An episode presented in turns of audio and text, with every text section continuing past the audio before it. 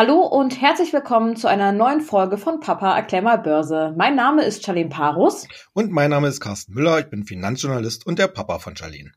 Genau, und aus diesem Grund treffen wir uns hier jede Woche und sprechen über die aktuelle Börsen- und Finanzsituation. Letzte Woche haben wir ja schon mal angekündigt, dass du unterwegs bist. Und zwar bist du beim Eigenkapitalforum in Frankfurt am Main gewesen. Genau. Und ich stelle mir die Frage, warum ist es eigentlich so wichtig, dass du als Finanzjournalist bei solchen Veranstaltungen vor Ort bist?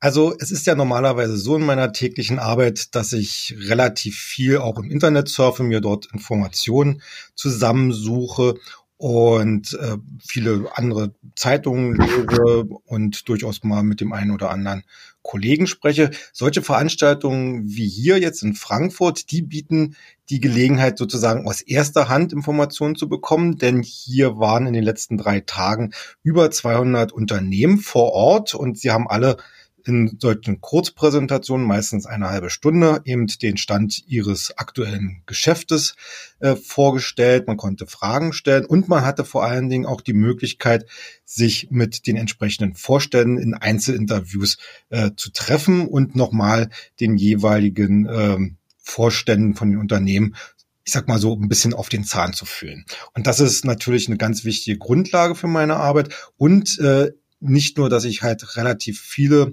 Präsentationen äh, gesehen habe von Unternehmen, die ich schon kenne. Wichtiger ist eigentlich noch, dass man äh, immer wieder auf neue Gelegenheiten gestoßen wird und hier quasi anfangen kann mit der Recherche und mit der Einschätzung.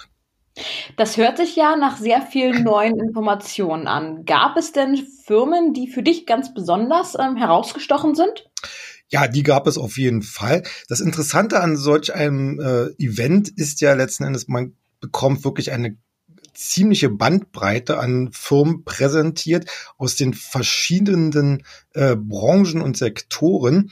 Und da kann man als Finanzjournalist, so wie ich die Arbeit mache, zum Beispiel auch sehr gut, ähm, ähm, ja, ich sag mal so, selektieren, äh, wo gibt's zum Beispiel unwahrscheinlich interessante ähm, Geschäftsmodelle, äh, die halt auf den ersten Blick vielleicht ein bisschen langweilig auch durchaus aussehen können, aber eben zum Beispiel eine sehr langfristige Perspektive haben. Aber man kriegt natürlich auch Firmen präsentiert, äh, die eine ganz besondere Story haben und also, wie wir sagen ja immer so, ein bisschen sexy sind.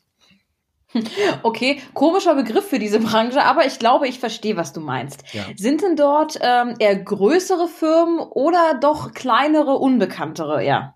Also das Gros der Firmen, die dort äh, vor Ort waren, äh, das waren eher so Werte aus der sogenannten zweiten und dritten Reihe, also wirklich von dem ganz kleinen äh, Unternehmen mit nur ein paar Millionen Umsatz bis mhm. dann äh, doch schon etwas äh, größere. Natürlich, wir hatten auch einige äh, DAX-Werte dabei, also die Deutsche Börse AG selbst äh, hat dort auch äh, sich vorgestellt. Wir hatten auch okay. Größere Firmen wie zum Beispiel Merck oder ähm, äh, K plus S, der Düngemittelproduzent, der ja in den letzten Monaten doch etwas turbulenter äh, ähm, sich präsentierte und sich natürlich dann entsprechend, äh, äh, also da drängelten sich dann auch alle Investoren, Analysten und Journalisten und wollten jetzt hören, wie ist denn der Stand der Dinge. Äh, also wir haben ein paar große, aber eben das, äh, die meisten sind relativ kleine Firmen. Aber ich finde ähm, gerade für Privatanleger, sind äh, kleinere Werte, also die klassischen Nebenwerte, mitunter viel spannender, weil Warum? wir ja. haben hier viele unentdeckte Perlen, würde ich das mal so sagen. Äh, die werden von den großen Investoren, also von den Pensionsfonds, von den Investmentfonds meistens links liegen gelassen, weil deren Handelsumsätze an der Börse relativ gering sind und die großen Fonds, die bewegen ja aber Millionen oder sogar Milliarden Euro äh, mitunter täglich und das äh, können natürlich, natürlich solche Nebenwerte nicht leisten und nicht darstellen in ihren Stückzahlen, die an der Börse gehandelt werden. Aber für Privatanleger bieten sie halt die Möglichkeit hier oftmals in wirklich spannende und vor allen Dingen auch nachhaltige Geschäftsmodelle zu investieren und meistens sogar mit einem deutlich äh, ruhigeren sage ich mal, ruhigeren äh, Kursverlauf, weil eben die mhm. großen äh, Investoren, die oftmals auch für höhere Volatilität sorgen, weil sie mal rein und mal rausgehen und dabei große Stückzahlen bewegen, die sind halt meistens nicht da, sondern viele Privatanleger, kleine Anleger steigen halt in solche Aktien meistens ein und halten die dann auch vor allen Dingen eine ganze Weile. Und das macht in normalen Börsenzeiten oder auf in, in the long run, wie man ja mal so schön sagt, also mit, mit, einer, mit einem Anlagehorizont von mehreren Jahren, äh, hat man da oftmals etwas ruhigere ähm, Kursverläufe. Und das macht mhm. eigentlich so, dass, deswegen habe ich ja gesagt, das Salz in der Suppe. Äh, deswegen, und und sie bieten auch oftmals eine höhere äh, Gewinnchance auch auf der Dividendenseite. Okay, okay, dann mal Butter bei den Fische. Was hast du denn konkret mitgebracht? Sag mal ein paar Firmen. Ja, also also ich mir sind jetzt ganz ad hoc äh, zwei Firmen äh, aufgefallen, äh, die ich sehr spannend fand. Äh, das eine ist Centrotech. Ähm, mit dem Namen wird man wahrscheinlich so erstmal nichts verbinden. Noch nie was davon gehört, ehrlich gesagt. Aber, äh, und da, äh, und das ist eigentlich so das Interessante, das ist äh, die Nummer vier im Markt für Heizungs- und Klimaanlagen in Deutschland. Also die Klassiker mhm. sind ja Buderus und Weiland. Ähm, die, der dritte ist mir jetzt entfallen, aber Centrotech ist schon die Nummer vier. Okay. Und äh, Centrotech hat erstens äh, ein sehr äh, solides Geschäftsmodell äh, also die machen neben Heizungsanlagen und, und, und Klimaanlagen, äh, machen sie auch äh, industrielle Sachen, äh, Abgas, äh, Lüft, Abgassysteme etc. pp. und auch ein bisschen Medizintechnik. Ähm, das Spannende ist, sie versuchen jetzt international Fuß zu fassen und da gehen sie zum Beispiel nach China. Dort wird äh, gerade ein neues Werk gebaut. Das soll wahrscheinlich nächstes Jahr dann äh, seinen Betrieb aufnehmen. Und gerade im Bereich Klimatechnik äh, gibt es, glaube ich, einen ganz, ganz großen Bedarf auch, auch in China und gerade auch an deutscher Wertarbeit, um das mal so zu sagen. Und, und wo ist da bei denen jetzt der Unterschied zu den Marktführern, sage ich jetzt mal? Naja, also. Sind sie äh, nicht international aktiv? Ist das der USP oder? Äh, ähm? Doch, doch, doch, die, die sind schon, aber, aber die sind ja im Prinzip, also zum Beispiel Weiland und Buderus sind ja gar nicht börsennotiert. Ne? Ah, also, okay. es geht ja auch immer darum, äh, wie kann man dort investieren. Und ähm, meines Wissens äh, von den von den Top 4 jetzt, die ich da äh, genannt habe, äh, ist, glaube ich, Centrotech halt der einzige, der auch börsennotiert ist. Hm, okay, na gut, das ist natürlich ein Vorteil. Ja.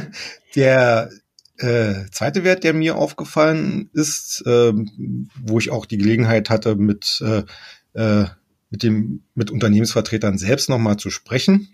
Das ist FACC aus Österreich. Ähm, ich sag's mal so, ich meine, wichtig, wichtig ist ja, oder es gibt ja immer so einen schönen Ansatzpunkt, ich kaufe an der Börse nur das, was ich vielleicht kenne, auch so aus dem normalen Leben. Ne? Mhm. Centrotech wäre zum Beispiel so ein Beispiel, äh, vielleicht hat ja der eine oder andere im Keller von sich selber oder von seinen Eltern so eine die Häuselbauer. Ja, Häuselbauer, sowas im Keller zu stehen. Äh, FACC wird den meisten auch schon über den Weg gelaufen sein, denn äh, das Unternehmen ist einer der größten Hersteller zum Beispiel von äh, Inneneinbauten bei Flugzeugen. Also wenn ihr mit einem Flugzeug unterwegs seid, ist die Chance relativ groß, dass das Gepäckfach, wo ihr eure Koffer verstaut, von FACC ist. Okay. Genauso, wenn ihr mal aus dem Flugzeug rausgeguckt habt, äh, gibt es ja so äh, Modelle, wo die äh, Tragflächen so nach oben gebogen sind.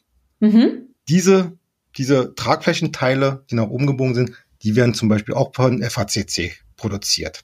Also oh, okay. das, also FACC ist ein Spezialist für Verbundwerkstoffe und äh, im Flugzeugbau nimmt der Anteil von Verbundwerkstoffen immer mehr zu, weil die Flugzeuge immer leichter werden sollen, weil durch leichtere Flugzeuge werden die Treibstoffkosten gesenkt. Mhm. Und FACC produziert de facto für die vier wichtigsten Air, äh, äh, Flugzeugbauer, also Boeing, Airbus und die äh, beiden kleineren, die brasilianische Embraer und die kanadische Bombardier.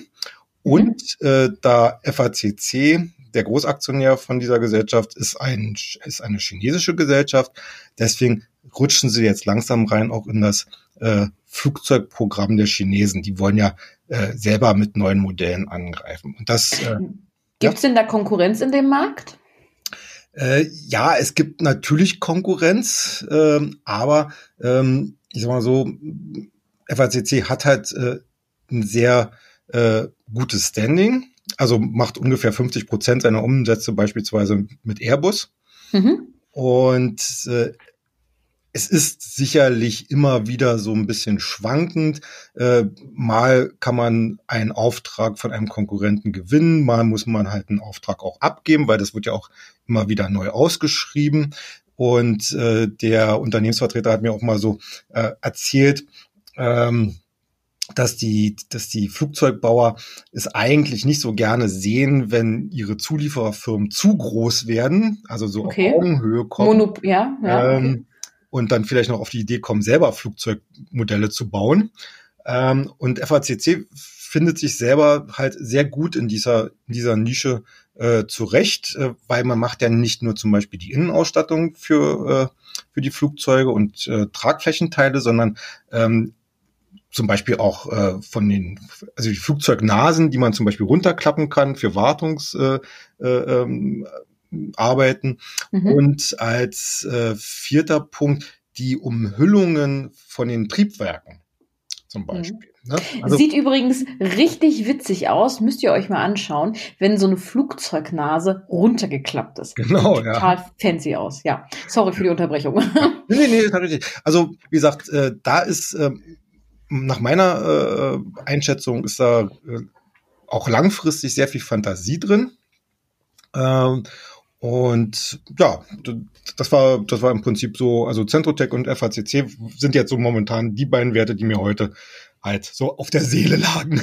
Ja, okay. Packen wir euch auf jeden Fall mal einen Chart davon auf die Seite. Ja. Ähm, wir haben übrigens eine neue Instagram- und eine neue Twitter-Seite. Finden tut ihr uns in Zukunft jetzt unter Papa Aktimer Börse, so wie unser Podcast auch heißt. Da werden wir euch immer die Charts und Werte und was wir sonst noch so alles haben, ähm, ja, direkt drauf passen. Lasst uns doch ein Follow oder ein Like da. Ähm, ansonsten, ja, war's das schon wieder für heute und wir hören uns nächste Woche. Ja, macht's gut. Ciao.